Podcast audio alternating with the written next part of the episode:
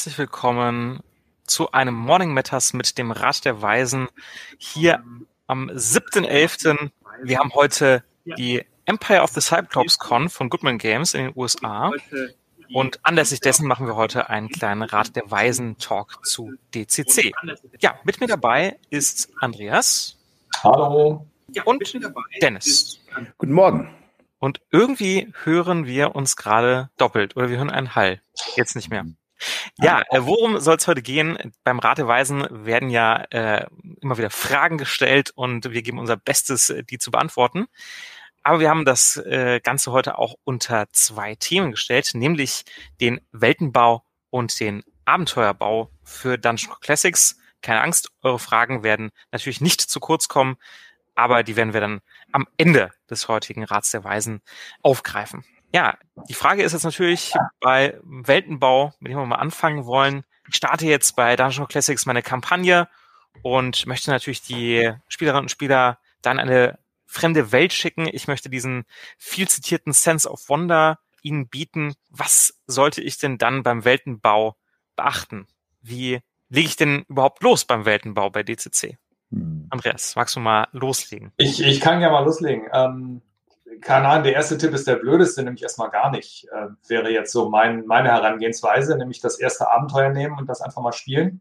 Ähm, wenn man die äh, gekauften DCC-Abenteuer, also die, die offiziellen DCC-Abenteuer nimmt, wird man feststellen, dass die ganz häufig Lücken oder genauer gesagt Tore ähm, drin haben, die irgendwo hinführen. Man hat äh, bei, äh, bis die Zeit gefriert, hat man die Möglichkeit, irgendwie in die ferne Vergangenheit zu reisen. Man hat beim Segler, das endet so, dass man direkt irgendwo hinkommen kann. Ähm, das ist in ganz vielen Abenteuern. Ähm, hier bei, äh, bei, bei der Elfenkönigin, äh, was gerade mhm. in der Übersetzung ist, ähm, da äh, gibt es also auch die Möglichkeit, dann gleich wieder Dinge zu öffnen und Themen und Türen und Tore. Und wenn man die einfach aufgreift und weiterbaut von da aus, dann ähm, ergibt sich von alleine was. Es lohnt sich immer so ganz grob zu wissen, wo man hin will oder, oder was man irgendwie hat. Also äh, wir haben jetzt in unserer Runde einfach äh, eine Deutschlandkarte genommen, beziehungsweise eine Europakarte genommen und ähm, äh, haben dann da mal geguckt, äh, also so ganz, ganz grob, wo haben wir Wälder, wo haben wir keine Wälder, wo haben wir Berge, wo haben wir keine Berge und dann macht man von da aus halt los. Ne? Und das ist ja. dann, irgendwo haben wir mehr Heide und irgendwo haben wir mehr tiefe Wälder und irgendwo haben wir sehr dunkle Wälder und irgendwo haben wir hohe Berge und das reicht eigentlich so als, als grobes.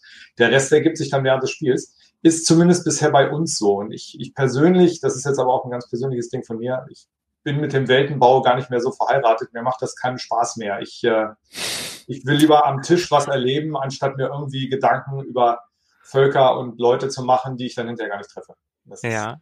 Aber ich würde einwenden, wenn du schon mal eine Karte hast, sei es die Deutschlandkarte oder Europakarte, ist das ja eigentlich schon eine Form von Weltenbau. Also vielleicht. Keine Frage, ja. Aber zumindest eine Karte am Anfang haben. Dennis, genau. äh, ich habe ähm, Gerüchte gehört, dass du ähm, mit Marc auch an einem Setting für DCC arbeitest. Das heißt, du kannst vielleicht mhm. was konkreter sagen zum Weltenbau. Ja, ähm, ich würde, ich komme ja eigentlich persönlich eher aus einer extrem weltlastigen Ecke des Rollenspiels ist nicht unbedingt das schwarze Auge, aber ich habe äh, meine Spielsysteme eigentlich immer nach Spielwelten ausgesucht und auch gern welche, die 50 Jahre alt sind, die so etwa äh, mindestens einen Zentner Papier brauchen, um das so als SL so halbwegs da drin ist. Das ist genau mein Jam. Aber ähm, bei DCC mache ich das eigentlich auch, ähm, auch nicht so aufwendig. Also diesen Einstieg, dass man erstmal anfängt. Und ich fange auch sehr gerne schon mit einer Action-Szene an in einem kleinen Raum mit meinen Gruppen. Und äh, dann überlege ich, was hat die Welt für ein, äh, was, was für eine Spielwelt packe ich das. Meistens habe ich schon so ein paar Ideen, was da alles vorkommen soll. Da soll äh, irgendwie jemand Fieses sein, da soll was Nettes sein, das sind, es sind ein paar Ortschaften drin.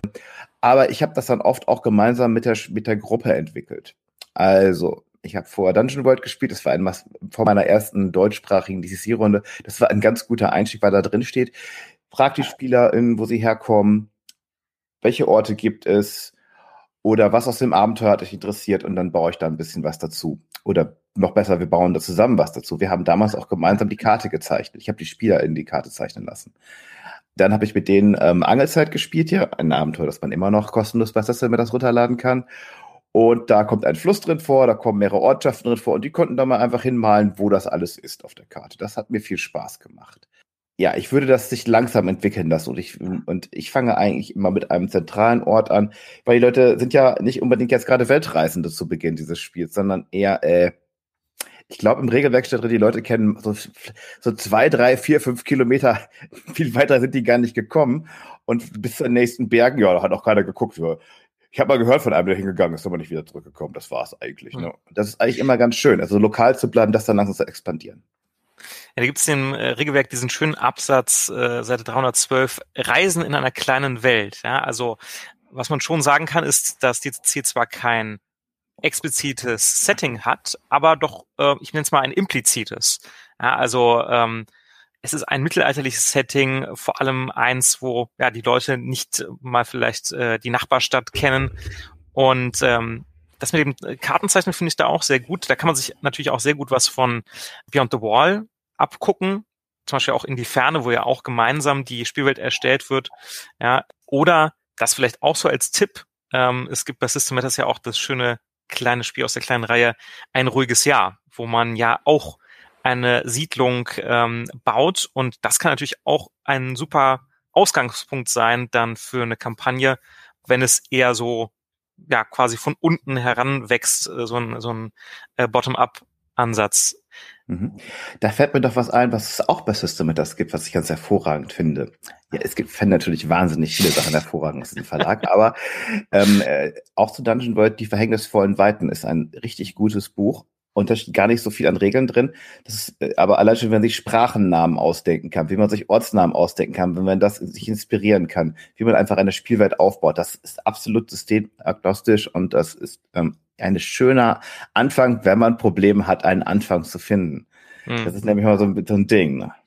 Ja. Der Anfang, äh, der Anfang ist ja selten das Problem. Es gab mal irgendwann eine Blogreihe von, keine Ahnung, irgendeinem so, so Oldschool-Rollenspiel-Blogger. Ähm, der hat immer die, die drei Hex-Anfänge oder die drei Hex-Kampagnen äh, entwickelt. Und das geht so, man hat ein zentrales Hex und dann drei drumherum. So eins nach Norden und dann nach äh, Südosten und Südwesten.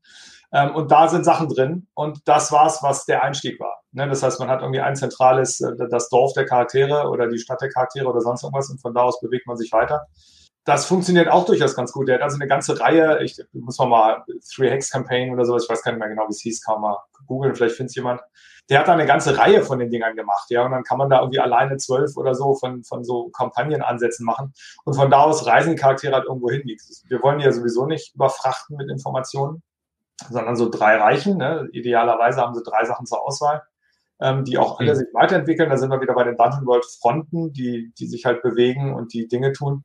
Und von da aus kann man dann weitermachen. Das ist vielleicht auch eine Idee. Also ich glaube, wenn wir beim Weltenbau sind, ich würde wahrscheinlich wahrscheinlich eine Hexkarte nehmen, irgendwo ein Hex-Template runterladen und das Ding dann mit Symbolen füllen. Das ist äh, auch für äh, mich, der zwei linke Hände hat, was Zeichnen angeht, auch, auch bei Karten, äh, klar kriege ich einen Strich auf, eine, auf ein Papier. Ne? Da sollte sich keiner verscheuen. Aber das ist halt schon einfach. Wenn man einfach ein paar Symbole in der Hexkarte kritzelt, dann ist das hinterher trotzdem noch übersichtlich, egal mm, wie hässlich mm. das Symbol ist. Ne?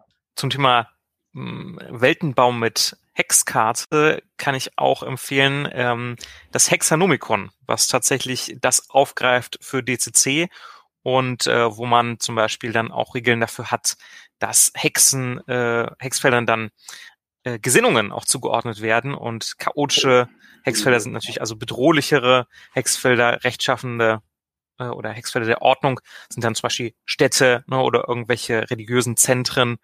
Und äh, dann gibt es entsprechend auch abhängig von der Gesinnung verschiedene Zufallsbegegnungen. Und das da ist auch vorgesehen, dass man die Abenteuer, die es schon gibt, die Kaufabenteuer dort auch gezielt platzieren kann. Das heißt, das hat natürlich äh, für die Leute, die eben, sag ich mal, nicht so eine gewisse, ich nenne es mal bösartig Beliebigkeit haben wollen, sondern die sagen wollen, wenn wir nach Norden gehen, dann finden wir auch wirklich nur das und nicht, ähm, das ist jetzt nicht wie beim Quantenoger, also egal, ob die Charaktere nach Norden, Süden oder Osten gehen, sie kommen immer äh, nach Hirot zu dem Dorf mit dem Flucht der Urbankönige, sondern dann so kann man den äh, Entscheidungen der Spielerinnen und Spieler nochmal etwas mehr Gewicht verleihen. Aber ich finde auch bei Dungeon Classics diesen Ansatz legitim zu sagen, äh, wir haben eine sehr episodenhafte Struktur und wo Andreas gerade die drei Entscheidungen angesprochen hat, ich mache das gerade in meiner Kampagne so, dass wir mal abgeschlossene Abenteuer spielen und nach jedem Abend frage ich dann, okay, wollt ihr als nächstes das Abenteuer, das Abenteuer oder das Abenteuer? Also immer drei zur Auswahl. Und so entwickelt sich ja quasi im eine Nachbetrachtung, eine, eine Welt. Das ist vielleicht auch noch ein Tipp. Das muss gar nicht im Vorfeld alles feststehen, sondern eher aus der Rückschau entsteht dann quasi äh, die Welt. Man hat dann ein leeres Hexpapierchen vor sich liegen und zeichnet einfach ein, wo was passiert. Dann hat man hinterher sogar eine Karte fertig. Ne? Das ist ja, dadurch, dass wir Spielfelder haben, ist das auch nicht so schwer zu verorten jeweils. Ja. Mal abgesehen davon, dass wir bei DCC ja auch meist nicht nur eine Welt haben, sondern gleich einen ganzen Haufen, ob das jetzt äh, Zeitreise ist oder Dimensionsreise oder äh, natürlich Planetenreise auf den Purpurplaneten. Ähm, oder ob man irgendwie ein Dimensionstor nach Langmar findet oder sowas. Ne? Das ist, äh, mhm. äh, ist ja auch noch möglich. Ähm, Eins? Oder, äh, genau. Oder in den ähm, Wilden Westen. Ja, ja. Oder in den Westen, falls man jetzt. Terra AD nach Mutant Core Classics, alles ja, möglich. Genau, ne? das ist, und da gibt es ja diverse Möglichkeiten. Vielleicht stellt man fest, dass man eigentlich gar nicht so gern Fantasy, sondern lieber das Mutant Core Classics Krams mag. Und dann äh, stellt man fest, ach Mensch, wir sind ja gar nicht in der mittelalterlichen Welt. Und so, so hat man dann als Spielleiter auch die Möglichkeit, ähm, oder Spielleiterin, ähm, das zu gestalten, wie gerade wie gerade die Stimmung am Tisch ist. Ne? Das ist ja auch immer ganz nett. Ähm, ja, früher habe ich auch ganz viel Weltenbücher gelesen und fand das wahnsinnig wichtig. Und äh, je länger ich spiele, umso mehr stelle ich fest, dass es häufig gar keinen Einfluss auf den Spieltisch hat, sondern mhm. einfach nur Geschichtsunterricht ist, den ich vorher machen muss. Ähm, Macht es nur komplizierter. Ähm, mhm. Dann tendiere ich immer mehr dazu, das, das dynamisch zu entwickeln während des Spiels, aber ähm, so eine gewisse äh, Kohärenz geht natürlich schon verloren, wenn man da schon dann mal ein bisschen springt. Aber muss man, muss dann jeder selber wissen, wie, wie sehr das stört. Also ich finde ganz schön, dass in der Welt, dass man sich wirklich überlegen sollte, wie viel man davon wirklich geheim halten will. Ja. Ähm, ich, ich, ich erinnere mich, dass ich mal Malmsturm gelesen habe, da stand irgendwann drin. Wer für wen ist dieses Buch? Für alle. Alle sollen alles lesen sonst könnt ihr ja keine Geschichten über die Welt erzählen, wenn ihr keine Geheimnisse kennt. Es ist natürlich Fate, das ist noch ein bisschen wilder als das, was hier, wir hier machen. Aber die Grundidee ist schon ganz gut. Wenn Leute sich in der Welt ähm, ähm, bewegen sollen und neugierig auf die Welt werden sollen, ist es manchmal ganz gut, wenn man Sachen auch, ja, da hinten ist die Skelettküste und sowas, dass man so ein paar Sachen da reinhaut, wo Leute einfach auch mal, ja, vielleicht will ich da mal hin, ne? oder besser auf gar keinen Fall, ne? Ja, wobei ich sagen würde, ich äh, fände es dann interessanter mit eben vagen Andeutungen ja. und so weiter zu arbeiten. Also ja. Beyond ja. the Wall macht das halt sehr clever, dass die Spielerinnen und Spieler selber etwas festlegen, aber dann halt ja sagen, habe ich davon gehört, habe ich davon gelesen, habe ich das mal besucht und das kann halt auch verfälscht sein. Ne? Das heißt, man hat schon eine Ahnung, man hat Informationen, anhand derer man Entscheidungen treffen kann, aber man kann trotzdem noch diesen Sense of Wonder erleben, der für DCC sehr, sehr wichtig ist, dass man eben die Welt erkundet, dort auf Dinge trifft, die völlig jenseits der eigenen Vorstellungskraft ist. Ich glaube, ähm, die verbotenen Landearbeit auch mit so Sagen, die man hört. Mhm. Ähm, das ist ja auch ganz klassisch. Im Oldschool D&D-Bereich hat man die Gerüchtetabelle eigentlich am Anfang eines jeden Abenteuers. Und das geht natürlich auch für die ganze Welt. Genau. Wenn jetzt die Spielerinnen und Spieler und auch die Spielleitung doch eher auf so eine halbwegs ausdetaillierte Welt steht und eher auf so einen Top-Down-Ansatz. Also ne, es ist ganz gut beschrieben, was haben wir für Götter, was haben wir so vielleicht für verschiedene Dimensionen. Ähm, habt ihr da vielleicht ein, zwei Tipps, wie man so einen Top-Down-Ansatz machen kann, ohne dass es eben ausartet in 200 Seiten Kampagnenbeschreibung und äh, Geschichtsunterricht, sondern dass es trotzdem äh, in der Spielpraxis handhabbar bleibt. Um, ähm, Darf ich ganz kurz, ich sehe gerade einen äh, Kommentar von The Woman Who Fell to Earth. Ähm, die schreibt, äh, dass sie lange ja, Beyond the Wall spielen. Ich glaube, den können wir mal einblenden. Ah, ja, genau. Da ist es, genau. Ähm, ah, da können wir nicht den ganzen Kommentar einblenden. Vielleicht musst du es doch mal vorlesen. Ich lese mal vor. Äh, wir spielen ja. seit langer Zeit in einer Beyond the Wall-Kampagne. Die Spieler erleben ein großes Empowerment durch das Mitgestalten. Wir haben inzwischen ein wenig Artwork. Eine Spielerin schreibt ein tolles Tagebuch und durch das aktive Mitreden sind alle mittendrin. Ich merke nur langsam, dass die Welt, je länger wir spielen, ein wenig unlogisch wird. Es gibt zum Beispiel auf einmal Fraktionen oder wichtige in Häkchen Orten, welche eigentlich schon früher bekannt sein sollen. Ich glaube, das ist einfach so. Vielleicht kann man einfach damit leben. Das ist die eine Möglichkeit. Ähm, wenn ich mir zum Beispiel die Monsterbeschreibungen oder eben halt auch das, die Reisenbeschreibungen in DCC angucke, ähm, ist das eigentlich gar nicht so verwunderlich, dass selbst wahnsinnig wichtige Fraktionen gar nicht unbedingt bekannt sind, sobald die drei bis acht Kilometer entfernt sind. Mhm. Ähm, Informationen reisen im Mittelalter wahnsinnig langsam. Und insofern kann das völlig problemlos sein, dass in der Stadt, die acht Kilometer entfernt ist, ähm, eine, eine große, mächtige Fraktion ist, die halt einfach auf das kleine Örtchen, wo wir gerade leben oder spielen, äh, mhm. noch nicht aufmerksam geworden ist. Oder eben umgekehrt, ähm, bei einer ganz großen Stadt, die wäre dann sicherlich mal erwähnt worden, ähm, aber selbst das kann durchaus sein, dass eben die passenden Reisenden aus irgendeinem Grunde sind, die in dem Dorf nicht angekommen. Also ich glaube, das kann man relativ häufig mhm. begründen, mhm. Wenn die Begründung so halbwegs hinhaut und alle am Tisch sich einig sind, diese neue Fraktion oder diesen neuen Ort finden wir wichtig genug, ja. ähm, dann macht man halt so ein bisschen Redcon und erklärt sich das so ein bisschen hin. Ich, also ja, klar, ist ein Problem, aber ich persönlich würde einfach nicht zu viel Augenmerk drauf richten. Das ist so ein bisschen wie ähm, die, die eine Spielerin, die gerade nicht da ist. Was machen wir mit der Figur? Da kann man ja auch stundenlang diskutieren. Ähm, ne, ist die jetzt, mhm. ist die, hat keine Ahnung, hat die gerade einen Schlaf oder ähm, äh, was auch immer, ist sie gerade krank oder ist sie, ist sie irgendwo äh, woanders hingegangen oder so. Man kann aber auch einfach sagen, ah jo, sie ist halt nicht da, man spielt mhm. und beim nächsten Mal, jo, jetzt ist er halt wieder da. Und am Ende interessiert es keinen, weil es geht nur darum, dass, dass die Figur halt mal da ist und mal nicht und ähm, man spielt dann halt entsprechend. Mhm.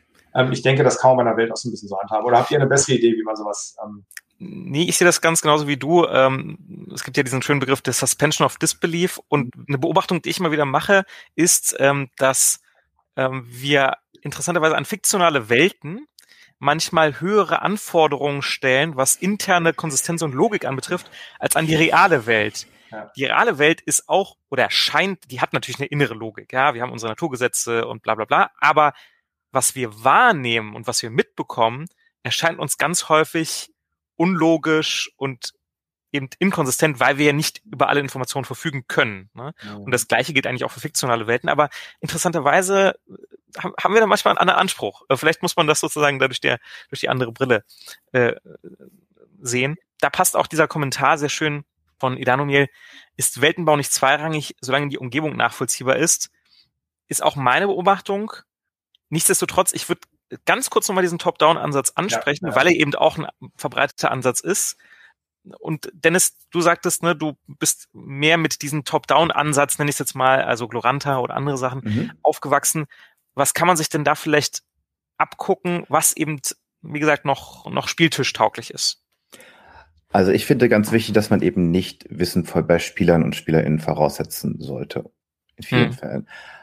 Nicht, dass ich das nicht mich freuen würde. Ich finde ja Leute, finde immer super, wenn Leute sich informieren und sich da tiefer eindringen und ähm, Sachen wissen. Aber äh, es, es für mich ist nur wichtig, was am Tisch passiert. Hm. Erstmal. Und ich muss nicht alles erklären und alles wissen. Gerade wenn man so eine ausdetaillierte Welt hat, genau was du beschrieben hast. Das muss ja nicht alles so stimmen. Ich muss ja nur ein, ein ganz bisschen davon wissen. Es, was mir wichtig ist, ist, dass es also eine Art, das Sense of Wonder gesagt, ein Sense of Place gibt es gibt ein Gefühl, wo ich bin. Das mm, muss jetzt nicht ja. die ganze, ganze Planet sein. Ich muss wissen, wo ich bin, was das für eine Stimmung ist. Was ist, wie fühlt sich das an, dass Leute sich da einfach auch ähm, hereinführen können. Die Welt ist im Grunde ja nur ein Aufhänger für unsere, unsere Spielrunde, für die paar Stunden, die wir mm. vielleicht alle paar Wochen oder jede Woche mal haben. Mm. Also kein Stress machen, auf keinen Fall, Logik ist nicht wichtig. Die Spieler und Spielerinnen kommen schon auf eine Idee, was da passiert sein könnte. Ist eher ziemlich gut, wenn es Widersprüche und komische, wilde äh, Behauptungen gibt. Oder was? Das kann ja nicht sein. Das passt überhaupt nicht zusammen. Das ist hm. eigentlich gut. Erklär das nicht aus als SL. Was ist denn? Bau ein Abenteuer raus, mit dem ihr dahinter hm. kommen könnt. Das ist immer ganz schön. Sense of Place, da sind wir wieder beim Kartenzeichnen. Ja. Ähm, Kartenzeichnen ist natürlich auch wieder aufwendig. Vielleicht da mein Tipp. Ähm, es gibt ja nicht nur einen Haufen Dungeon-Karten da draußen. Es gibt historische Karten, die anders aussehen als äh, heutige Karten, also dass man nicht sofort erkennt, ach, das ist doch Spanien oder das ist doch äh, Indien, sondern dass man immer noch sich fragt, was, was könnte das denn sein?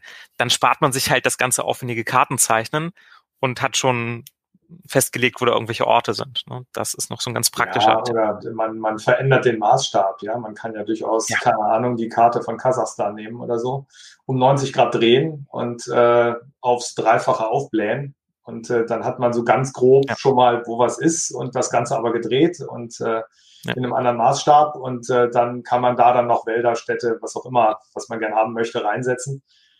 wie bei Age of Empires 2 die Texas-Karte. Ne?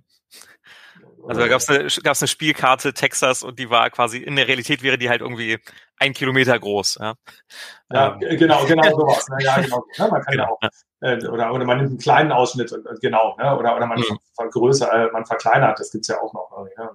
Ja. Genau, die, äh, die Möglichkeiten gibt's auf jeden Fall. Ähm, ich weiß nicht, äh, man kann ähm, also ich würde den Ansatz nehmen, den, den Langmar und, und der Purpurplanet nehmen, nämlich man, man hat halt schon grob was vorliegen. Ne? Also mhm. Langmar hat ja die komplette Stadtkarte da liegen. Die konnten sie natürlich schön abmalen bei, bei Leiber. Insofern ist das, äh, ist das schon mal gesetzt. Das war dann einfach. Äh, ich glaube, wenn die, die Goodman-Leute das äh, selbst gemacht hätten, hätten die wahrscheinlich nur Stadtviertel eingezeichnet und ein paar mhm. Straßennamen oder so. Ähm, und ich glaube, das ist der Ansatz, den ich machen würde. Es ist die, die, die Stadtbeschreibung in Langmar ist ja auch eher Tabellen und vielleicht ein bisschen Stadtviertel, wo man so ganz grob eine Stimmung kriegt. Mhm. Und da sind wir wieder bei dem Sense of Place. Ich denke, das kann man bei einer Welt auch machen. Ähm, man bestimmt, keine Ahnung, die, die wichtigsten Götter. So, dann hat man schon mal hat man schon mal eventuell ein Thema. Haben wir so eine Kampfordnung gegen Chaos? Haben wir einen Kampf gut gegen böse, Licht gegen dunkel, laut gegen mhm. leise, was auch immer, je nachdem, was die Götter ähm, was die Götter da, da äh, symbolisieren jeweils oder wofür die jeweils stehen. Haben wir vielleicht nur einen Gott und haben kann die Technik dagegen oder ähm, mhm. was auch immer, ja, oder Magie ist ein Gott und das andere ist irgendwie eine andere Religion. Kann man sich ja irgendwas ausdenken. Und ähm, lokale Götter würde ich dann äh, eben halt lokal lassen. Ja, das muss ja nicht immer alles auf der gesamten Welt bekannt sein. Ne? Mhm. Ähm, bei DSA haben wir halt unsere zwölf Götter plus den 13. Ähm, das ist aber nicht nötig. Da kann es auch noch ganz viele andere geben und ja. äh, das sieht man ja auch im DCC-Regelwerk. Ähm, das heißt, wenn man die grobe Religion hat und eine, eine ganz grobe Kartenumriss, wo es wirklich reicht, ganz große Kreise oder Formen reinzumalen, wo man sagt, hier Wald, hier Berg, hm. ähm, dann ist das Wichtigste schon da. Dann würde ich vielleicht noch grob festlegen, ist es jetzt eher, keine Ahnung, Nordafrika vom, vom Klima her oder ist es eher Mitteleuropa oder ist es eher Skandinavien und Ende. Dann hat man schon mal was vorliegen, hat schon mal ein paar grobe Ideen und kann sich da dann frei bewegen. Also das wäre jetzt so mein fauler Ansatz, weil ich, wie gesagt, keine Lust habe, mir eine komplizierte Welt auszudenken. Völlig, äh, völlig legitim. Kommen wir mal von der großen Welt, quasi eine oder ein, zwei, drei Größenordnungen kleiner, dann zu den eigentlichen Abenteuern. Also das, was ja dann auch am Spieltisch nochmal ein Stückchen größere Relevanz hat. Und Jetzt ist die spannende Frage, gibt natürlich generelle äh, Tipps zum Abenteuer gestalten, aber was sollte man denn zusätzlich zu diesen Tipps, da haben wir auch schon Podcasts gemacht, da gibt es das schöne Buch von Andreas, zusätzlich noch beachten, wenn es um Dungeon Core Classics Abenteuer geht? Oder was habt ihr bisher vielleicht beachtet, wenn ihr äh, kleine Szenen oder ganze Abenteuer euch ausgedacht habt? Ja. Du hast ja schon welche geschrieben. Ja, du auch. Äh, ah.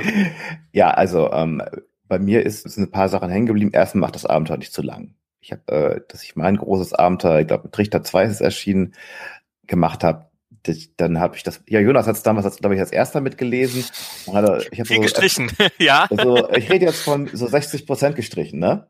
Ähm, nicht nur in, also Karten, Inhalte. Das ist langweilig. Wo führt die Geschichte hin? Hm. Weg. Text, weg. Also ganz wenig würde ich sagen, man sollte darauf achten, dass DCC-Abenteuer einen extrem hohen Zufallsfaktor haben. Und so Möglichkeiten, wo die Gruppe sich da vielleicht noch mal einen Rückweg findet in eine Siedlung, um dann noch ein paar Leute mitzunehmen oder dann irgendwo eine Möglichkeit zu finden, vielleicht doch noch mal jemand zu heilen oder so, dass, nicht, dass das Abenteuer nicht ganz schnell irgendwie puh, vorbei ist und man sagt, ja, da gehen wir jetzt Pizza essen, ne? was immer mhm. gut ist, aber man will ja Rollen spielen. Und ähm, das würde ich schon sagen, dass man es verschiedene Möglichkeiten geben muss. Erst recht bei DCC. Kämpfe sind mögliche Ende des Abenteuers für alle, wenn es mhm. Ärger mhm. gibt. Also Möglichkeit für Ersatzcharaktere, die einzubauen. In äh, Trichterabenteuern sieht man das eigentlich auch immer. Das ist besonders einfach, ne? da kommen Dorfbewohner nach. Aber man kann das auch auf ähm, Stufe 1 oder höherstufigen Abenteuern machen. Da ist halt ein, eine Verbündete oder da ist irgendwie äh, noch eine, ein Hauptmann einer Stadtwache, ähm, der vielleicht auch als Krieger taugt und äh, dann kann man die entsprechend weiterspielen.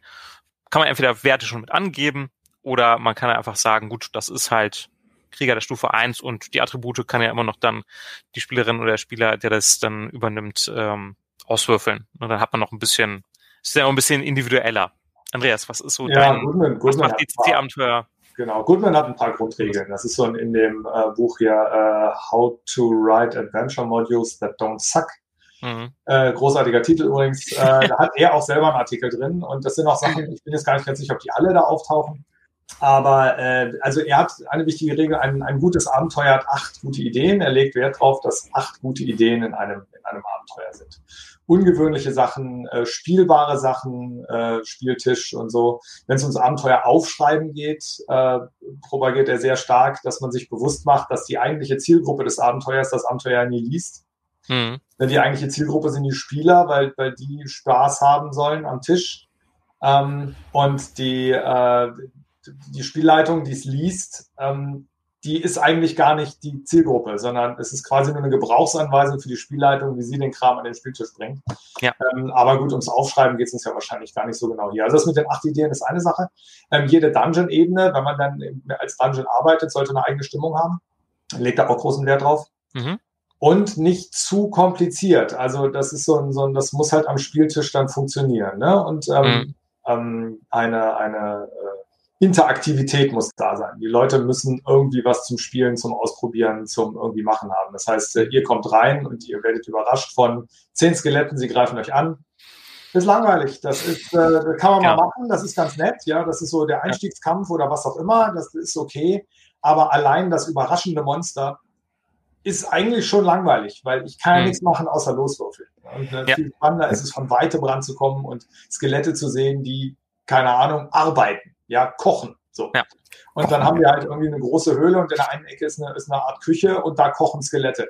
Da Ja. gehen sofort die Spieler los und fangen an, äh, Dinge Ja. nachzuforschen, auszuprobieren, anzugucken oder so. Jetzt stelle ich mal eine fiese Frage. Wie stelle ich denn jetzt als jemand, der ein Abenteuer ähm, sich ausdenkt, wie kann ich denn beurteilen, ob das eine gute Idee ist oder nicht? Übel. Acht gute Ideen? Ja, also Ideen habe ich en masse, aber was unterscheidet denn eine Idee von einer guten Idee? Hm. Ist erstmal völlig egal, würde ich sagen. Hauptsache, du hast eine Idee. Also das, ich, ich würde einfach, du musst einfach, muss, muss, muss dir was einfallen. Das soll dich erstmal nur inspirieren. Das soll die Gruppe, das Abenteuer inspirieren. Schreib es auf, mach es. Wenn es blöd ist, wird es dir schon früh genug selber auffallen. Und dann allerspätestens im Spieltest. Wenn Jonas kommt und die Hälfte streicht. Nein. Also, nicht so viel Gedanken machen, hinschreiben, möglichst früh mit Leuten ausprobieren, wenn es dann veröffentlicht werden sollte und auch für Abenteuer zu Hause, äh, macht nicht zu viel Arbeit, schreibt nicht alte, ultra lange Vorlesetexte oder so. Es dankt euch niemand, das Abenteuer wird nicht besser dadurch, finde wirklich nicht. Wenig Mhm. Arbeit ist gut.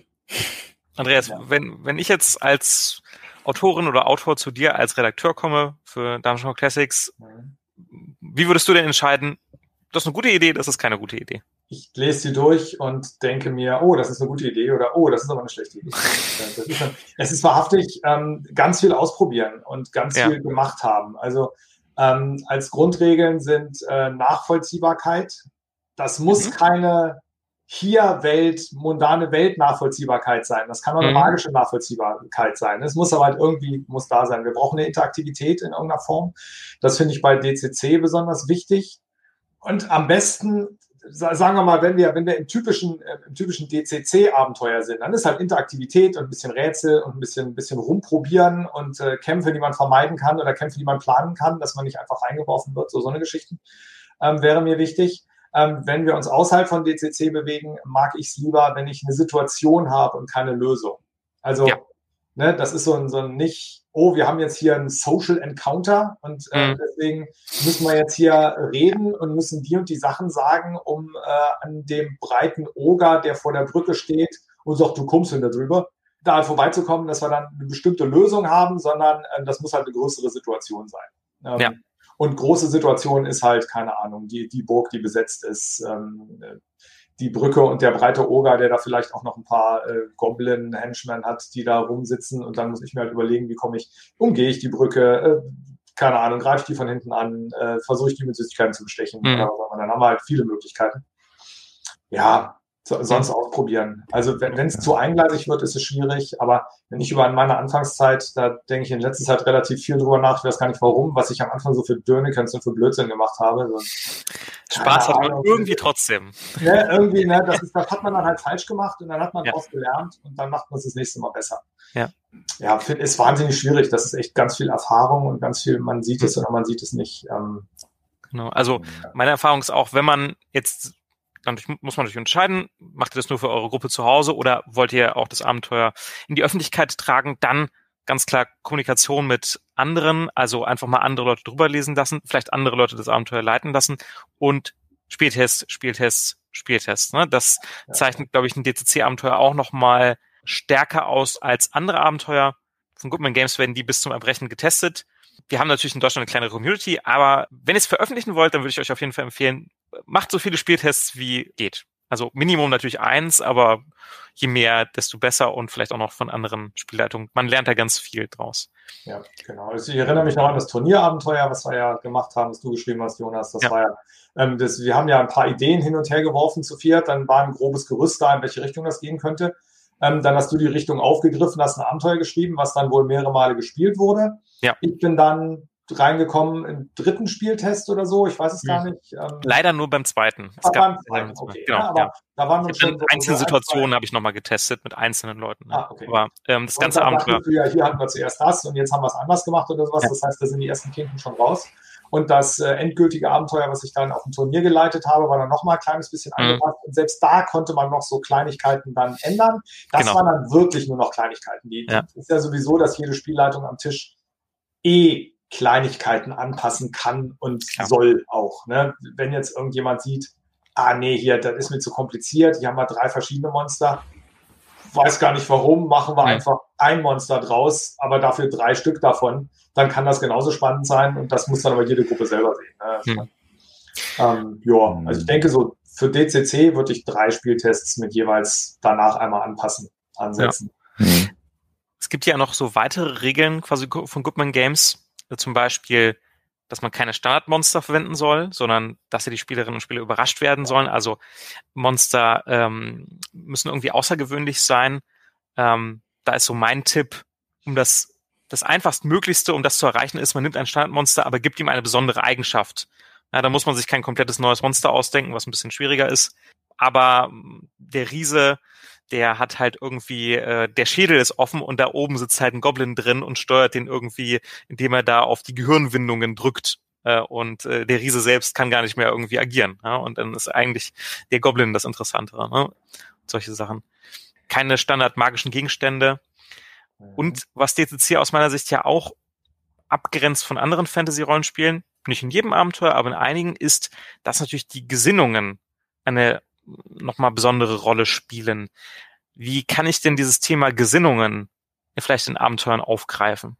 Nicht mein Lieblingsthema mit Gesinnungen. Ich dachte trotzdem mal was dazu. Ich bin nicht so der größte Fan von den Dingern, aber ich baue es trotzdem ganz gerne ein, einfach zu wissen, dass äh, bestimmte Situationen oder wenn wir schon also ein Gesinnungssystem haben mit, mit göttlichen Mächten, die mhm. da einen Einfluss haben, die immer gucken, die auch schon vielleicht ein bisschen piefig sind, wenn da jemand mit der falschen Gesinnung einen magischen Gegenstand hat oder je, irgendjemand einen magischen Gegenstand hat. Mhm. Also ähm, ich würde immer sagen, also kürzlich hat bei mir die einzige vegane Spielerin ein Huhn geopfert in den Seglern. Ich dachte so, Moment, war die Spielerin vegan oder Charakter? Die Spielerin, aber ihr okay. Charakter auch. Und okay. die hat einen Gottheit gehabt. Die, die, die, das geht nicht gut aus. Ja. Also so eine Situation, wo da moralische Fragen reinkommen, finde ich gerade dieses hier immer super, vor allem, wenn man generell so ein bisschen ambivalent ist, sie sind keine Helden, ja, ja, deswegen mhm. ist nicht klar, was ja. sie tun. Also ja. die können ja, oh, also sowas finde ich immer ganz schön. Ich finde solche Sachen auch immer, die dürfen gar nicht so kompliziert sein. Die Spieler machen es schon kompliziert in ihren Köpfen. Auch so Rätsel oder so Fragen, die quälen sich damit, wenn, mhm. gegeben, wenn man den richtig aufhängt und einen richtigen, einen richtigen, ja, so ein, so ein bisschen aufbaut gerne doofe, einfache Sachen. Es wird die Gruppe sehr beschäftigen. Es werden Schweißperlen rinnen, das garantiere ich. Ja. Also vielleicht so ein kleines moralisches Dilemma, muss jetzt ja mhm. nichts, ne? DCC ist ja. ja, jetzt eher kein, kein philosophisches, politisches, äh, moralisches Rollenspiel, ähm, sondern ja doch sehr auf Eskapismus getrimmt, aber so vielleicht so kleine moralische Dilemmata. Nicht in jedem Abenteuer, aber vielleicht kann man das mal so als Gewürz äh, mal das eine Abenteuer also, einstreuen. Ne? Genau, also Sachen sollten immer Folgen haben. Wenn ich äh, etwas bekomme für etwas und dafür, also wenn ich, mhm. wenn es kein Risiko ist, soll es, eine, soll es, soll es Folgen haben. Also es ist nichts, es gibt nichts geschenkt. Das ja. würde ich vielleicht sagen. Und auch, ja. auch von den, von den äh, größeren Mächten nicht. Ja. Also, Wo wir bei Entscheidungen sind, ähm, achso, nee, sorry. Nee, genau, also ganz kurz nur, weil ich, ich bin auch kein größter Fan von den Dingern. Also so direkt ins Abenteuer einbauen, äh, läuft meistens darauf raus, dass man äh, einen bestimmten Teil der Spielerschaft ausschließt, weil die halt eine andere Gesinnung haben. Und ähm, ne, wenn man jetzt so direkt in die Abenteuersituation irgendwie eine Gesinnung reinbaut oder, oder Nachteile haben oder irgendwie sowas, das finde ich persönlich nicht so gut. Aber wenn die, wenn die Gesinnungen und damit die, die Götter, Patrone, was auch immer im Hintergrund mitspielen, dann kann man eben ähm, Konflikte und äh, Konsequenzen einfach daraus mhm. erschaffen, sehr, sehr leicht. Ja, also mhm. ähm, ne, das ist so dieses, dieses, oh, was war ein klassisches Problem bei D&D ist ja, äh, oh je, jetzt haben meine Charaktere hier den, den, ganzen Bag of Holding voll mit magischen Gegenständen und äh, ich will die denen auch nicht abnehmen, weil dann werden sie piefig, das wollen wir nicht. Was mache ich denn jetzt? Ne? Und äh, bei DCC haben wir jederzeit die Möglichkeit, dass irgendwelche Götter der Ordnung äh, dann sagen, ja, hier, nee, das passt mir eigentlich gar nicht, die sind ja so, oder Götter mhm. des Chaos sagen, hier, ihr werdet ja fast so mächtig wie ich. Oder der Balance, die sagen, oh, das Gleichgewicht genau. der Gesinnung wird auseinander. Ja, genau. Und dann können wir einfach Konflikte und Konsequenzen da jeweils draus bauen. Und äh, mhm. dann haben wir auch schon wieder eine sehr dolle Stimmung, weil wir haben einfach ein Wort, was auf dem Charakterbogen steht, was dann irgendwie Einfluss auf den, den ganzen, den, den großen. Aufbau hat. Das wäre jetzt auch so mein Weg. In unserer Kampagne benutzen wir die Gesinnung wirklich ganz, ganz selten. Das ist eher sowas wie, dass der Kleriker immer neutral ist, damit er die Leute am besten heilen kann. Das ist doch Ja. ja. Wo du gerade meintest, na, vielleicht ist, man will ja auch niemanden ausschließen, vielleicht ist dann so ein Tipp, es kann sowohl für die Rechtschaffenen als auch für die chaotischen Charaktere in dem Abenteuer Vor- und Nachteile geben, wenn man denn die Gesinnungen prominent platziert. Also der Kleriker der Ordnung, der kann halt da diese Untoten ähm, vertreiben. Das ist natürlich ein großer Vorteil für ihn.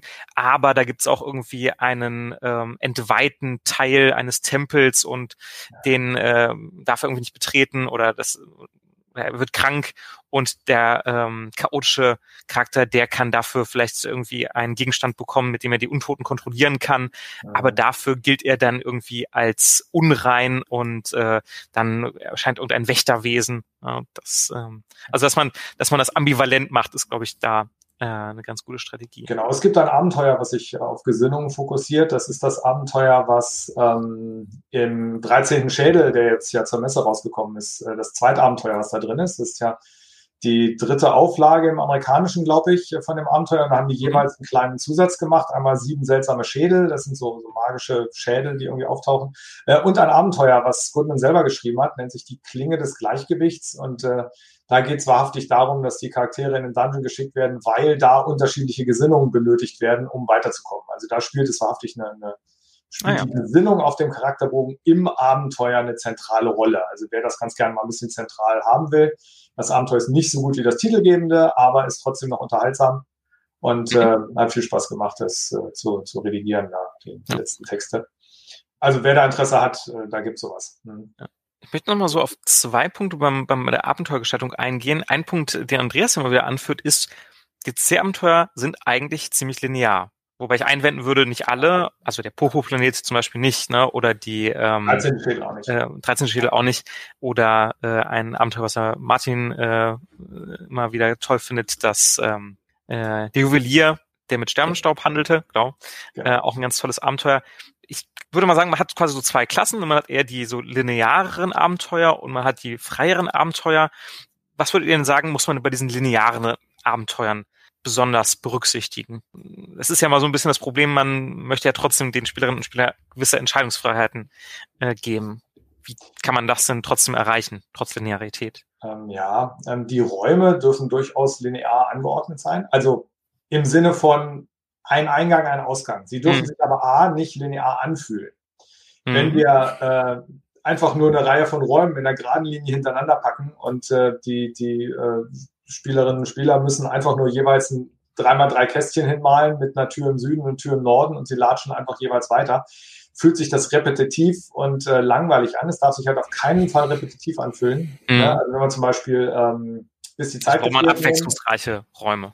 Genau, ne? also da das und es darf auch einfach nicht, es darf nicht zu gerade hintereinander sein, also das darf nicht zu offensichtlich sein, sag ich mal. Ne? Also wenn man sich okay. bis die Zeit gefriert anguckt, das ist völlig linear. Ich glaube, in dem gesamten Abenteuer gibt es eine Möglichkeit, wo man, wo man in zwei Räume rein kann. Mhm. Und sonst hat man eigentlich immer nur die Möglichkeit, an der einen bestimmten Stelle weiterzumachen. Ähm, das fühlt sich aber nicht so an. Weil mhm. manchmal sind zwei Ausgänge da und der eine ist halt gefährlich, aber man kann es sich dann zumindest mal angucken. Dann ja. äh, durch diese Schlüsselscheiben, dass man dann nicht durch jede Tür jederzeit durchkommt, ist es halt auch so, dass man hier rätseln muss, um da rauszukommen. Und man muss auch mal einen Weg zurückgehen oder so. Mhm. Und äh, dass das völlig geradlinig war, wird dann erst in der Rückschau bewusst, ja. nicht während des Abenteuers. Ich glaube, das ist der wichtige Teil, dass es erst in, in der Rückschau bewusst wird. Mhm. Ja, wenn ich mir den Dungeon von den Barbarenkönigen angucke, zum Beispiel, das ist ja ein kleiner, übersichtlicher, da haben wir zwar mehrere Eingänge in den Dungeon rein, mhm. aber wenn man erstmal drin ist, ist der Weg relativ klar. Ja, es gibt mhm. Möglichkeiten, man kann zurückgehen und man kann ja, wie gesagt, so seitlich reinstoßen und so. Aber auch da ist es relativ klar, in welcher Reihenfolge man die Sachen abarbeitet. Aber dadurch, dass die Ausgänge aus den Räumen eben nicht einfach eine Tür sind, sondern man muss irgendwo klettern und dann muss man mal nach oben und dann muss man mal mhm. zur Seite und so, dann fühlt sich das auch nicht so an. Und was mindestens genauso wichtig ist, dass innerhalb der Räume da muss eine Situation sein, wo man Interaktivität und viel mhm. äh, Handlungsfreiheit hat. Also ich glaube, Interaktivität gerade bei DCC-Abenteuern ist mhm. das Stichwort überhaupt, wenn ich, wenn ich nicht genau merke, okay, hier kann man ganz viel interagieren, ganz viel Frage-Antwort-Spielchen zwischen Spielleitung und äh, Spielern machen, dann mhm. funktioniert es nicht. Also ja. das, die, die, die Räume selber müssen irgendwie was bieten, was mehr ist als Kampf oder mehr ist als Reden und Weiterkommen oder mhm. irgendwie so ein paar ich habe da, äh, ich mal ganz kurz rein, quasi einen Tipp, wenn ihr bei einem Oldschool-Dungeon, weiß ich nicht, sehr großen Dungeon habt, sag ich mal 50 Räume und in jedem Raum ist halt eine Sache, mit der man was machen kann oder die man finden kann oder ist ein Kampf, ist ein Monster, dann macht doch aus diesen 50 Räumen 10 Räume und in jedem Raum sind halt drei Sachen, mit denen man interagieren kann. Ne? Dann ist schon jeder Raum gibt es wieder Entscheidungsfreiheit, weil dann ist nämlich die Frage, mit was interagiert man denn? Interagiert man ja. überhaupt mit allen Sachen? Das hat ja auch wieder Konsequenzen. Wenn ich mhm. kämpfe, brauche ich Ressourcen, das ist gefährlich. Durchsuche ich das, brauche ich irgendwie Zeit ne? und dann habe ich wieder mehr wandernde Monster. Genau. Mhm. Sind noch ein paar Fragen. Ich wollte noch eins ähm, hinzufügen. Ähm, ja, okay. Genau. Willst du erstmal was? Ansonsten. Dann mache ich kurz noch zu dem Punkt. Gerade wo wir die äh, Barbarenkönige haben, ähm, das ist eher ein Beispiel für ein freieres Abenteuer, muss man genau. vielleicht sagen. Ja, genau, Wobei es auch ein klares... ist sehr frei, nur der, der Dungeon heißt. Genau, ja. Verhältnismäßig jetzt auch nicht endgültig, aber ja. Also das Schöne, das, ja. der Gag wird hier nie alt, ne? Hm? Die Toiletten, nicht vergessen. Nicht vergessen ja. Oh doch, vielleicht vergessen und was Lustiges, was ich was Besseres dafür aus, um, ausdenken, ja. wenn das denn so sein soll. Aber ich finde, ähm, noch wichtigerer Punkt, also ich weiß, Klos sind relativ wichtig, aber es, die äh, Goodman-Abenteuer haben, auch wenn es einfach nur ein Dungeon ist, es ist immer eine Geschichte, Grundlage dieses Abenteuers. Etwas ist hier vorher passiert. Und das ist passiert. Ja. Mhm. Und das finde ich unglaublich wichtig. Das ist genau, es gilt im, auf der Weltebene, irgendetwas ist hier passiert, irgendein, irgendein Narrativ passiert hier, irgendeine Handlung war hier. Mhm. Und da, diese Dungeons erzählen diese Geschichte. Ob die Spielergruppe da jemals wirklich dahinter kommt, ist gar nicht so wichtig, mhm. aber es mhm. gibt ein Gefühl, ich bin etwas auf der Spur. Und das ist eine Form von Linearität, die sicher, die hier sehr, sehr hilfreich ist, dass die auch bei der Stange bleiben. Mhm. Ich, irgendwas ist hier doch. Wir kommen da, wir kommen der Sache noch, wir kommen dahinter. Ich will mehr wissen. Das ist richtig gut. Und das erhöht auch die Plausibilität, wenn dieser Dungeon nicht einfach vom Himmel gefallen ist und der ist da jetzt oder er wurde halt ausgebuddelt, sondern ne, dann, dann können sich auch die Spielerinnen und Spieler was zusammen erschließen und ich glaube, wenn man sich was erschließt, so von wegen Informationen zusammenpackt, das ist das totale Aha-Erlebnis und ungemein befriedigend. Ne, das ist so, ja, jetzt sind wir doch hier weitergekommen. Und ähm, wenn, wenn das gelingt, ich glaube, das ist äh, ein ganz toller Moment für Spielerinnen und Spieler. Ich greife mal eine Frage zum Thema Dungeon hier auch nochmal auf. Genau, und äh, äh, The Woman ähm, Who Fell from Earth hat auch, das blende ich auch kurz mal ein, ne, stimmt uns da völlig zu. Also, dass, dass es hier Gründe gibt, es gibt eine gewisse Kausalität. Hier gibt's eine Frage im Chat, wie kann man außer Flucht vielleicht den Rückweg aus einem Dungeon spannend gestalten oder ist Vorsprung und Überspringen der Standard? Ich würde ganz klar sagen, letzteres. Also, wenn die Charaktere quasi bis zum Ende gelangt sind, kennen sie ja einen sicheren Weg und falls es da Fallen auf dem Weg gab, Monster, werden sie ja die Fallen umgangen oder entschärft haben. Sie werden mit den Monstern gekämpft haben oder sie abgelenkt haben oder ähm, was auch immer. Was man vielleicht machen kann, ist, wenn die Charaktere unter Zeitdruck stehen und das ist zum Beispiel bei Bis die Zeit gefriert der Fall, sie werden halt verfolgt von, äh, von jemanden. Ist jetzt natürlich Flucht. Ansonsten mh, hm, fällt mir da jetzt nichts ein, aber vielleicht habt ihr noch Ideen, außer Flucht, wie man den Rückweg spannend gestalten kann. Ich würde, äh, ich würde dir und dem äh, Poster sogar ein bisschen widersprechen wollen. Gerne, bei, gerne. Bei DCC gibt, ist das gar nicht so oft, dass man wieder den, einfach in Ruhe den Rückweg aus dem Dungeon Stimmt, eintritt. stimmt. Also, ich will nicht zu viel spoilern, weil es ja jetzt, jetzt um das Ende eines Abenteuers geht. Aber sagen wir, DCC hinterlässt die Dungeon selten so, wie sie einmal waren. Es geht oft viel kaputt. Man Ja. landet, die Tore kommen am Ende von Dungeons durchaus sich selten vor. Sachen passieren. Ähm, ich denke jetzt an den, ähm, an den Tower of the Black Pearl, wo äh, der Turm, in dem man sich befindet, bei äh, die, die Gezeiten steigern wird, weil er unter- auf dem Meer liegt und die und der wird unter Wasser. großer Spoiler, weil das ist am Anfang vom. Abenteuer schon klar. Ist am Anfang vom Spoiler.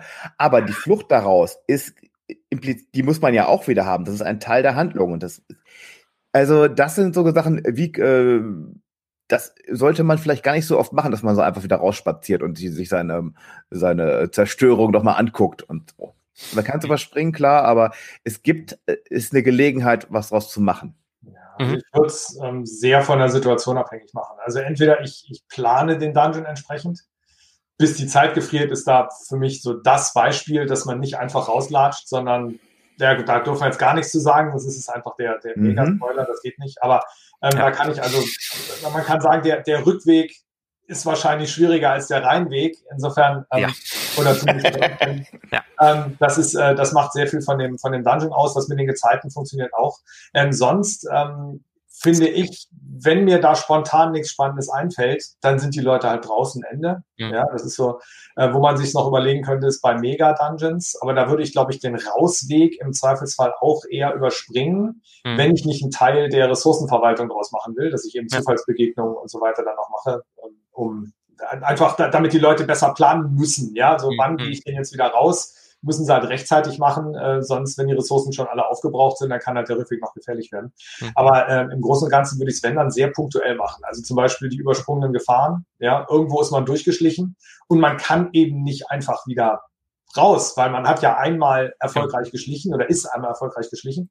Ähm, und wenn ich dann jetzt an der gleichen Tür wieder bin und der gleiche Wächter da wieder ist, dann muss ich das natürlich irgendwie spielen. Und man kann wieder versuchen zu schleichen. Das geht aber vielleicht schief und dann haben wir noch eine spannende Situation. Mhm. Oder wir haben was, was sich geändert hat. Ja. Also der Raum, der eigentlich fertig Kalt. sein sollte, Oder, oder kalt war oder irgendwas ist jetzt genau, ne, und total heiß. Oder, Ne, und Ja. jetzt auf Mhm. einmal ist da ein Geräusch. Das sollte sich ankündigen und das sollte dann zu einer spannenden, veränderten Situation führen. Dass es nicht einfach nur das Gleiche ist wie auf dem Rheinweg, Ja. sondern bisschen verändert. Also der Mhm. Wächter, der sitzt auf einmal nicht mehr alleine, sondern keine Ahnung, seine drei Neffen sind zu Besuch gekommen. Ja, und Ja. dann sitzen wir jetzt auf einmal zu viert und Mhm. spielen Karten oder so. Ja. Völlig andere Situation. Vorher stand er da und äh, musste irgendwie umschlichen werden und das hat irgendwie geklappt. Und jetzt ist eine ganz andere Situation. Jetzt ist er da mit seinen Neffen und spielt Karten. Was machen wir denn jetzt mit dem großen Golem-Wächter, Mhm. der, von dem wir eigentlich dachten, der ist nur ein Stück Stein. So. Ja. Aber ich würde es sehr punktuell machen und im Zweifelsfall immer einfach sagen, Leute, raus. Es gibt nichts Langweiligeres als das Wiederholen, was man auf dem Hinweg schon gemacht hat. Und was wir nicht wollen, ist die Spiele langweilig. Eine Möglichkeit ist sicherlich auch noch Geheimtüren. Also man findet am Ende vielleicht irgendwie generell im Dungeon, ne, da muss, da müssen irgendwelche Geheimtüren hin. Guter Dungeon hat Geheimtüren. Am Ende findet man halt eine Geheimtür, die dann direkt zum Ausgang führt. Dann ist es noch so halbwegs plausibel, wenn man, Oder wenn man so. viel Wert auf Plausibilität legt. Ja, oder halt, die Räume sind ja leer. Ne? Oder der Kollege vom Wächter ist zurück von der Toilette, wie ich hier gerade lese. Da sind wir wieder bei den sind wir bei- Das ist, das ist auch sehr gut. Die Toilette, ja, also Ja. Leute, baut Toiletten in eure Dungeons, aber bitte auf interessante Art und Weise. ja, hier, entweder ein Galatwürfel oder wie wird der ausgesprochen, ein Otjuk oder sowas, der dann. Bei Star Wars ist quasi auch da ein Abfallraum, Ja, stimmt. Ja, eine genau. interessante Situation ist. Also bei Star Wars kann man sich die Situation wunderbar abgucken. Genau. Ähm, wir hätten jetzt eigentlich noch diese eher freieren Abenteuer. Ähm, wollen wir ein bisschen überziehen und nochmal kurz über die reden oder wollen wir jetzt eher die Fragen ähm, aufgreifen? Wie ist so Ähm, die Stimmung bei euch und die im Chat? ich, keine Ahnung, ich weiß nicht, wie es mit Überziehen ist. Ähm, stundenlang überziehen würde ich nicht. Insofern, wie viele Fragen haben wir denn ungefähr? Dann, dann Wir haben, wir haben fünf Fragen. Ich würde sagen, das Thema Abenteuergestaltung für DCC ist so ein Thema, da können wir noch so viel zu sagen. Da machen wir vielleicht nochmal einen weiteren Podcast zu. Vielleicht im Kontext des Rates der Weisen, vielleicht auch im Kontext von Abenteuergestalten. Also da gibt's noch mal einen Termin. Ja, dann äh, greife ich doch hier mal äh, einfach der, der Reihe nach. Ich habe das jetzt hier ohne besondere Reihenfolge äh, die Dinge mal auf die Fragen. Und zwar haben wir aus dem Discord eine erste Frage. Vielleicht keine direkte Regelfrage, aber kommt es bei euch häufiger zu Zauberduellen und nutzt ihr dann die beschriebenen Regeln? Wie ist das bisher bei euch gewesen in der Spielpraxis? Nie. Bisher. Genau. Ich möchte das beantworten mit Nein und nie. Ja. Ähm, es, ist, äh, es ist einfach bisher noch nicht vorgekommen. Und Ja. äh, ich äh, muss gestehen, die Zauberduellregeln ist eines der wenigen großen Fragezeichen, die ich habe, wenn ich dieses Regelbuch lese. Die sind schon ganz schön komplex. Äh, da muss man Spaß dran haben. Ähm, wir hatten bisher noch keine Zauberduelle. Insofern kann ich nichts dazu sagen. Ich weiß gar nicht, ich vermute mal, ich kenne mich. Ich würde so ein Zauberduell dann wahrscheinlich improvisieren, weil ich keinen Bock hätte, vorher die Regeln zu studieren ähm, oder keine Zeit gehabt habe, einfach, weil ich froh war, dass ich das Abenteuer irgendwie vorbereitet habe. Ähm, ich, so, so beim, beim, beim Korrekturlesen, die funktionieren schon, ähm, aber ich, ich, se- selbst nach dem genauen Lesen bin ich nicht sicher, ob ich alle Nuancen kapiert habe. Insofern müsste ich mich da auch erstmal genauer reinziehen. Ist bisher einfach noch nicht vorgekommen. Ähm, wie sieht es denn bei dir aus, Jonas? Hast du bei dir schon mal vorgekommen? Äh, ja, ein, zwei Mal. Ähm, das hat auch dann erstaunlich gut geklappt. Ähm, ich muss sagen, ähm, also das, das ist auf jeden Fall eine coole Idee und auch in der Vorstellung natürlich cool, wenn da zwei Zauber aufeinandertreffen. Ähm, leider ist es nur so, dass bei äh, Gleichstand der beiden Zauberwurfergebnisse da nochmal irgendwas Abgefahrenes passiert. Da würde ich mir irgendwie wünschen, dass noch häufiger was Abgefahrenes passiert. Also wenn da zwei Zauber aufeinandertreffen, das, das muss noch häufiger äh, einen Wumms ergeben. Vielleicht muss man das dann sagen, bei einer 1 und bei einer 20 passiert auch nochmal irgendwas Besonderes. Ähm, genau. Also, äh, die funktionieren auf jeden Fall. Und ich fand sie jetzt auch handhabbar am Spieltisch. Ich habe noch einen Tipp, genau. Entschuldigung, du Andreas. Ach, du erst mal. Nee, nee, Ähm, ich es gibt- wollte nur sagen, ja, stimmt. Ja. Äh, Ja, stimmt. Ist, Genau. Wenn ich das machen würde, dann äh, es gibt in dem Abenteuer ähm, Nummer DCC 88 in der 998. Konklave der, der Zauberer, Zauberkundigen, gibt es äh, eine vereinfachte Fassung der Zauberduelle. Eine klarifizierte Fassung mit Abläufen und so, die ein bisschen vereinfacht ist. Hm. Bei dem Abenteuer Zauberduelle relativ regelmäßig vorkommen und das ist dann ein bisschen äh, klarer. Die Hm. ist nicht neu, keine neue Idee, keine neue Fassung, aber ich finde die deutlich leichter auf ein paar, auf ein, zwei Seiten zusammengefasst als das, was im Regelwerk drin steht. Ich glaube, in Enter the Dagon geht es auch viel um Zauberduelle. Also wen das interessiert, der, der kann natürlich in diese beiden Abenteuer mal reinschauen, die sicherlich auch irgendwann übersetzt werden. Keine Angst. Aber ähm, müsst, aber- müsst ihr euch noch ein bisschen Geduld. für die deutsche Übersetzung. Ähm, ja, dann äh, greifen wir die nächste Frage auf. Die stammt von Netrock, auch aus dem Discord. Ähm, wie können Diebe denn nach dem Grundregelwerk Gifte mischen oder brauen, wenn man nicht die Ideensammlung meiner Wenigkeit ähm, beziehungsweise äh, benutzt, beziehungsweise ist es nach Gre äh, Grundregelwerk nur gedacht, dass Diebe sich lediglich Gifte kaufen können, ohne die Möglichkeit, diese selber herzustellen. Ich möchte kurz zu dem Kaufen was sagen ich würde sagen, die kann man sich noch nicht mal kaufen. Es gibt ja den schönen Anhang G, der sich mit den Giften auseinandersetzt. Und das sind ja alles Gifte von irgendwelchen Monstern. Also bis auf Natter oder Qualle, ja, das sind jetzt so normale Tiere oder Cobra. Das kann man sich vielleicht kaufen. Aber man kann sich nicht in der Welt von Dungeon Rock Classics Medusengift kaufen. Da muss man auf Abenteuer für ausziehen, um äh, sich das zu besorgen. Und das ist ja auch gar nicht so, ähm, da sind auch einige ganz schön mächtige äh, Gifte dabei.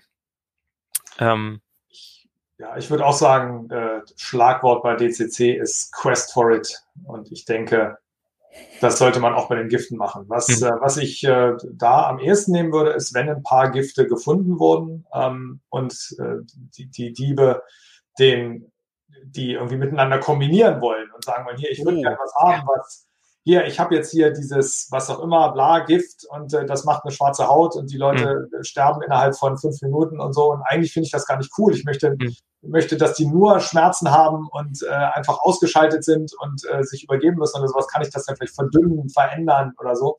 Und dann Gift mischen wortwörtlich genommen. Genau, ne, so. ähm, Sehr gut, ja. und ja. äh, dann kann man was machen. Das ist dann eine kreative Möglichkeit äh, für die Spielerinnen und Spieler, in das Spiel einzugreifen und ähm, kein Shopping. Ich, Hm. ich persönlich finde Shopping Hm. ziemlich langweilig. Ähm, auch, auch wenn ich irgendwie coole Gifte aus dem Regelwerk übernehme, ist das so ein, ja, kann man sich stundenlang mit dem. Das ist auch wieder ein sehr befriedigendes Gefühl, äh, wenn quasi man die, wenn jetzt ein Spieler oder eine Spielerin merkt, ich konnte jetzt meine Kreativität hier nutzen, mache ich vielleicht noch einen Würfelwurf, stecke als Dieb kann ich auch ein bisschen äh, Glück reinstecken und dann habe ich da am Ende das, äh, was ich wollte nach meinen Vorstellungen. Ja, finde ich auch eine sehr gute Idee. Mhm. Mhm. Dennis, du noch irgendwas dazu? Ja, ganz kurz. ja, finde ich auch.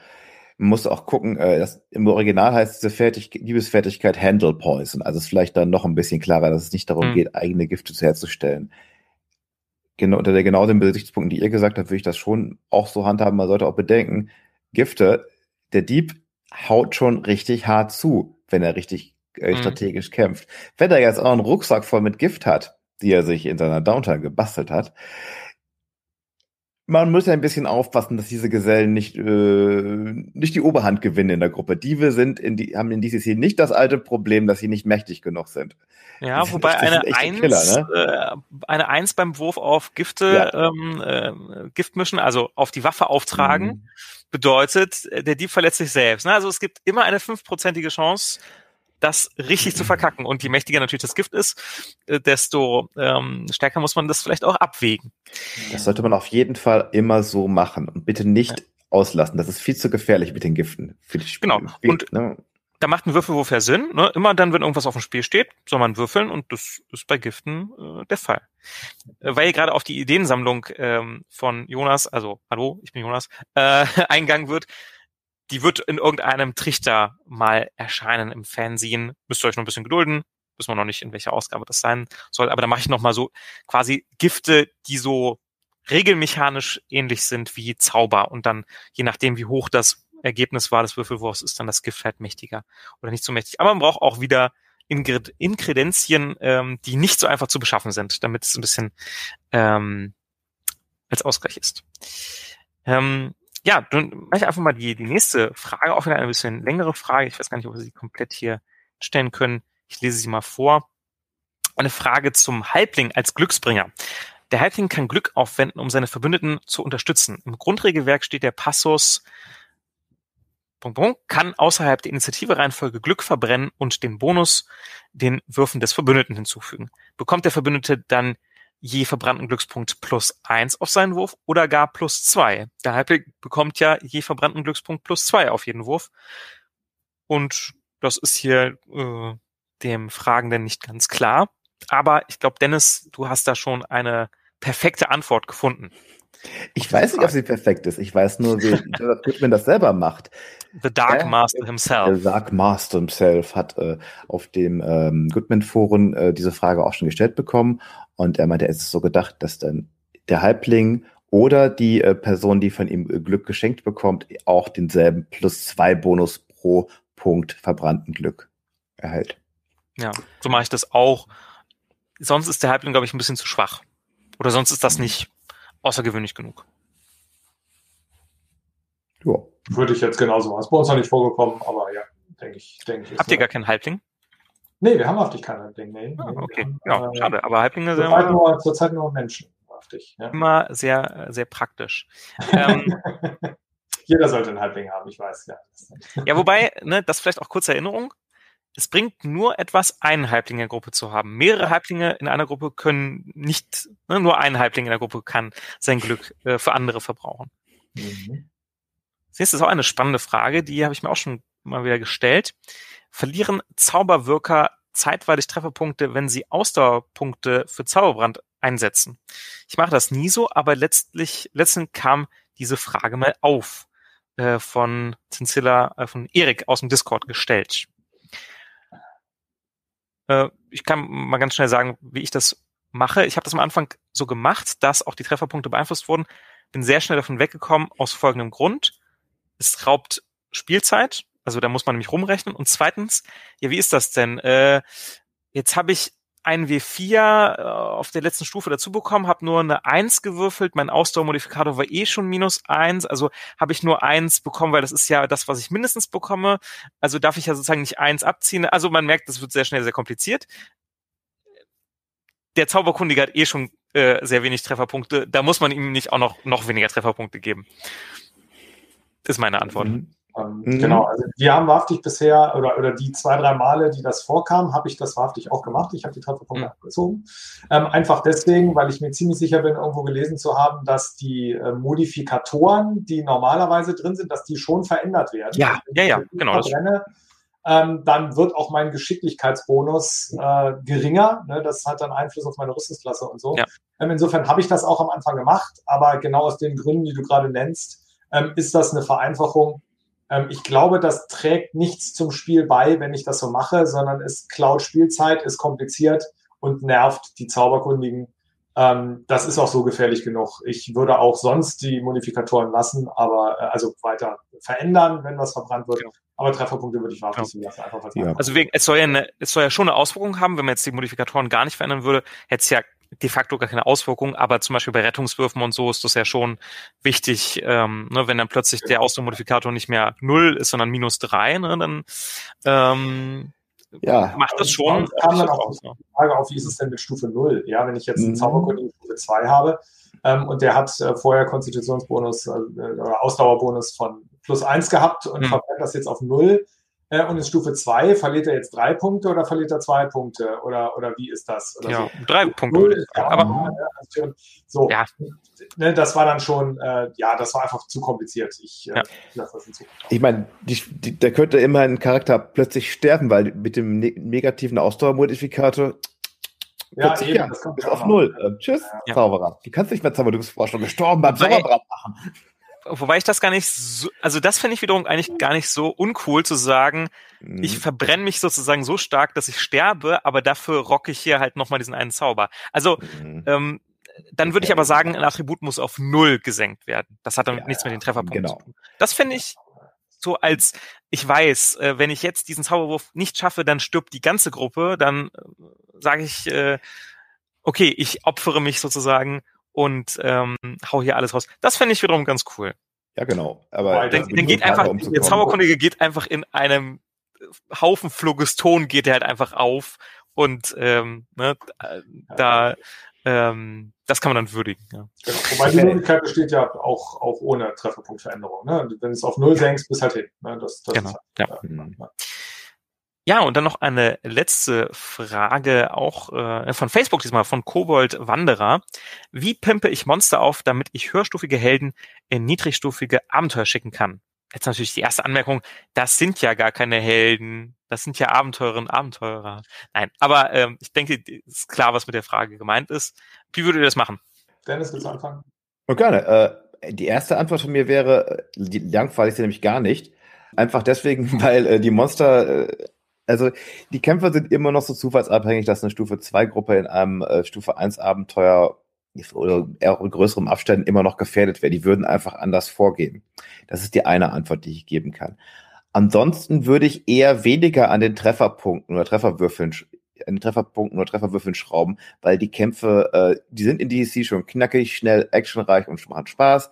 Wenn man jetzt erstmal noch, jedes Mal 150 Trefferpunkte runterprügeln muss, äh, das macht keinen Spaß. Das muss ich echt sagen. Außerdem wird es den Helden dann wirklich schwer. Die Ausdauer von DCC-Helden auf lange Sicht, das ist so ein Ding. Also da, da kann viel passieren. Was wirklich richtig auswirkt, ist, den Leute zusätzliche, den Monster zusätzliche besondere Fähigkeiten zu haben, zum Beispiel Trefferpunkte Regeneration ist auch ein bisschen anstrengend, mhm. aber solche Sachen, so spezielle Attacken oder einfach mehr Aktionswürfel. Und das haut richtig rein, da muss man schon aufpassen. Ja, statt 1W20, 1W20 plus 1W14 zum Beispiel. Ja, Oder, genau. was auch sehr fies sein kann, höherer Crit-Bereich. Ne? Also das Monster ja. kritet nicht auf einer 20, sondern auf einer 19 bis 20. Ich weiß ja, die, die meisten offiziellen DCC-Abenteuer sind so interaktiv, dass die eigentlichen Kämpfe eh keine ernsthafte Rolle spielen das ist so, so, das wird dann ab und zu mal was eingestreut. Bei manchen Kämpfen habe ich sogar den Eindruck, das geht jetzt darum, so, ach Mensch, wir müssen mal wieder ein bisschen kämpfen, damit die Leute mal wieder Initiative würfeln dürfen. Irgendwie. Ja. Ähm, und äh, dann sind die Kämpfe eh so, dass, dass man da eine gute Chance hat. Und ob ich jetzt eine noch bessere Chance habe oder nicht, man soll den, den äh, Spielerinnen und Spielern auch mal einen Erfolg gönnen, dass die einfach mal was wegmachen, was genau. halt ein Weg war. Das kann sehr unterhaltsam sein. Ich kriege immer wieder aus meiner aktuellen Rollenspielrunde eine Geschichte erzählt, kein DCC, ist ewig her, wo irgendwie so Räuber auf die Straße kamen und die Gruppe anhielten und sagen, aha, gebt uns alle euer Geld, sonst machen wir euch fertig. Und äh, die grinsten und haben die ausgelacht. Ja, das muss eine sehr lustige Situation gewesen sein, wie die ja. komplette Spielergruppe anfängt zu lachen und äh, ja. der arme Spielleiter saß da bedrüppelt und, und die lachen mich aus, das ist nicht nett. Ja. Also das ist halt, halt genau, das kann sehr befreiend und sehr lustig sein. Ähm, und insofern, warum nicht? Hm. Bei den meisten Kämpfen spielt es einfach keine Rolle. Also ich hätte jetzt wahrhaftig gesagt, irgendwie mal einen Trefferwürfel draufsetzen, dann ist halt ein W8 Trefferpunkte mehr. Ich würde das macht auch bessere Crits, ne? Im Übrigen, je höher der Trefferwürfel ist, das äh, vielleicht an der Stelle auch noch. Ja, ja. genau. Stimmt. Stimmt, ne? Dann sind die, sind die Crits dann gefährlicher, das kommt da genau. auch rein, richtig. Hm. Ähm, und äh, ich würde darauf achten, dass die Kämpfe trotzdem in drei Runden fertig sein können. Das heißt, wenn ich irgendwie so, so einen Schadenausteiler in der Gruppe habe, dann kann ich ruhig äh, die Trefferpunkte ein bisschen raufsetzen. Mhm. Ähm, aber mehr als einen Trefferwürfel würde ich da auch nicht machen. Dann kann man vielleicht die Rüstungsklasse nochmal einen Punkt, einen Schaden ein bisschen rauf und eine besondere Fähigkeit. Aber im Zweifelsfall ist eine besondere Fähigkeit oder ein zusätzlicher Angriff immer das Spannendere, weil die, weil die individueller werden, die Monster.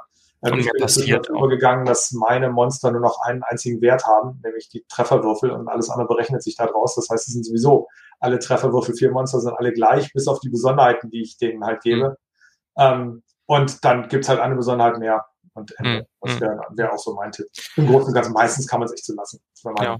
Und wenn die Gruppe problemlos mit denen halt fertig wird, dann kriegt sie halt nur einen oder keinen Erfahrungspunkt. Ne? Also mhm. Also ein Kampf, der halt auf Stufe 1 vielleicht total schwierig war und wo man vier Erfahrungspunkte für bekäme, ähm, ist halt auf Stufe 4 dann kriegt man nur den einen oder keinen Erfahrungspunkt. Ist dann halt mhm. so. Also dafür ja, ist es ja auch gedacht, dass die Erfahrungspunkte da so äh, in Abhängigkeit der Gefahrenstufe äh, vergeben werden. Genau. Also eine mächtige ein, ein, ein Stufe 1 Abenteuer würde ich auch nicht mit Stufe 5 Charakteren spielen. Also nee. Dann, da, das wird dann eh zu chaotisch, weil die Leute zu, zu chaotische Fähigkeiten haben, nenne ich es mal. Ja, das ist ja der Einfluss aufs Abenteuer wird ja wirklich äh, exponentiell höher, je höher die Stufe ist. Und ja. äh, wenn ich dann ähm, Stufe 5 Leute habe, die können allein mit der Magie, können die so viel völlig mhm. unterschiedliche Sachen machen, dass die Abenteuer dann häufig gar nicht mehr funktionieren. Mhm.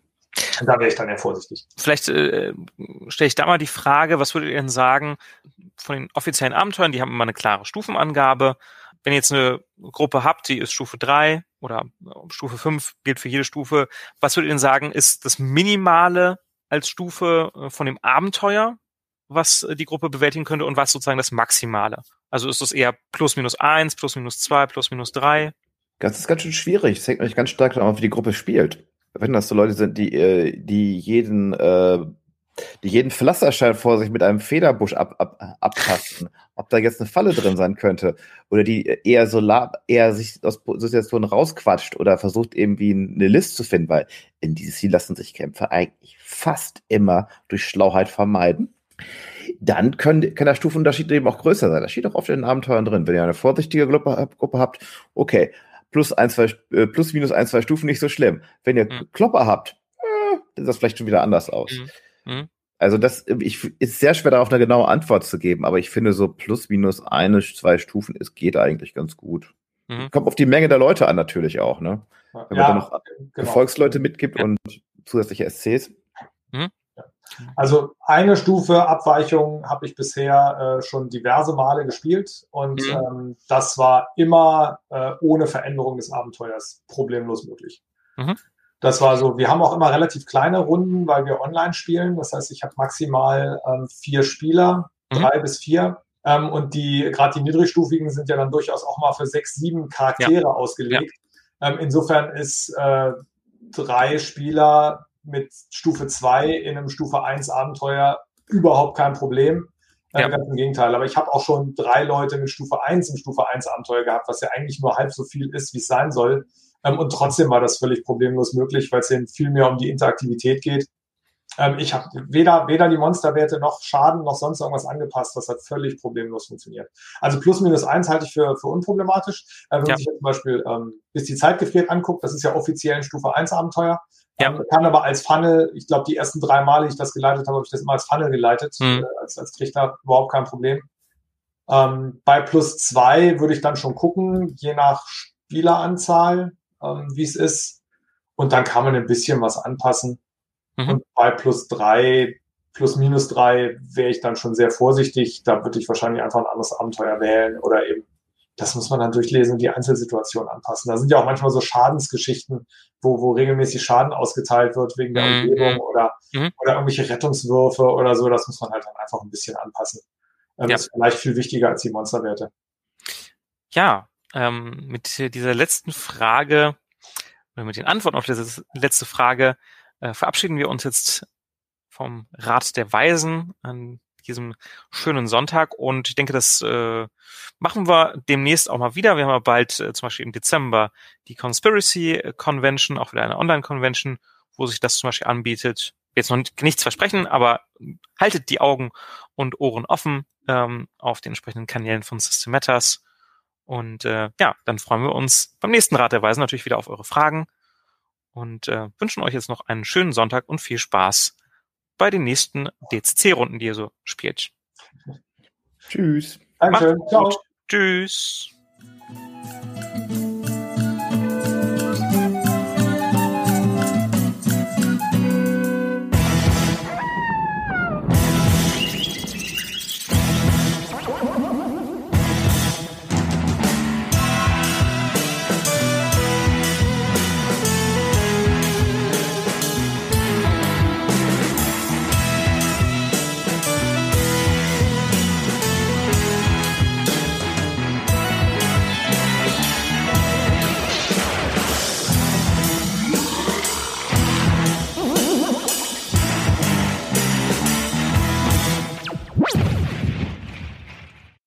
Das außergewöhnliche Intro und Outro stammt von Konrad Rodenberg alias Kid Icarus und trägt den Titel Und plötzlich Fright and Magic. Ihr könnt mehr über ihn erfahren auf www.kidicarus.de, alles zusammengeschrieben und das Ganze wurde gemastert von Robert Hausburg. Vielen Dank nochmal für das Intro, Konrad. Ich freue mich sehr darüber, dass das geklappt hat. Damit endet dann auch unsere Folge und beim nächsten Mal gibt es weitere Abenteuer rund um DCC. Viel Spaß noch mit dem Spiel und wir hören uns. Bis dann. Tschüss.